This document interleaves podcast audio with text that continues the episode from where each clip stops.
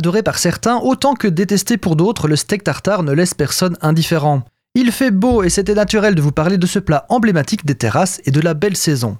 Le steak tartare est tout simplement un morceau de pièce de bœuf coupé finement, additionné de condiments et servi cru. On parle plus volontiers de filet américain en Belgique, bien qu'il existe quelques différences entre les deux recettes. J'y reviendrai un peu plus tard. Contre toute attente, cette recette date de l'Antiquité. Il faut revenir au temps où la région de la Tartarie accueille des peuples qui consommaient leur viande coupée finement pour la rendre plus digeste.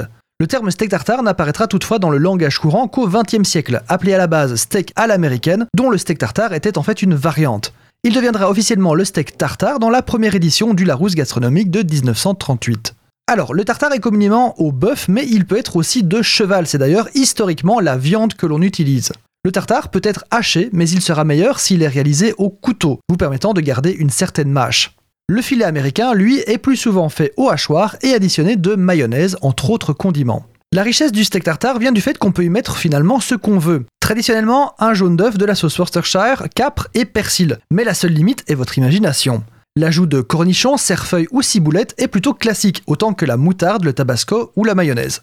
Mais pourquoi ne pas l'améliorer avec des tomates confites, des aubergines grillées ou des copeaux de parmesan? Pourquoi pas de la feta et des olives, ou des poivrons en cubes et du maïs? Ou encore, plus asiatique, avec de la sauce soja, du sésame et du piment.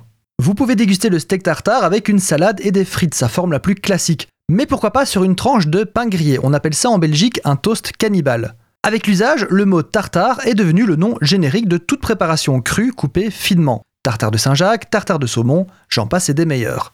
Gardez toutefois en tête que viande crue, œufs et chaleur sont une association séduisante au demeurant, mais qui peut vite vous le faire regretter si les conditions d'hygiène ne sont pas respectées.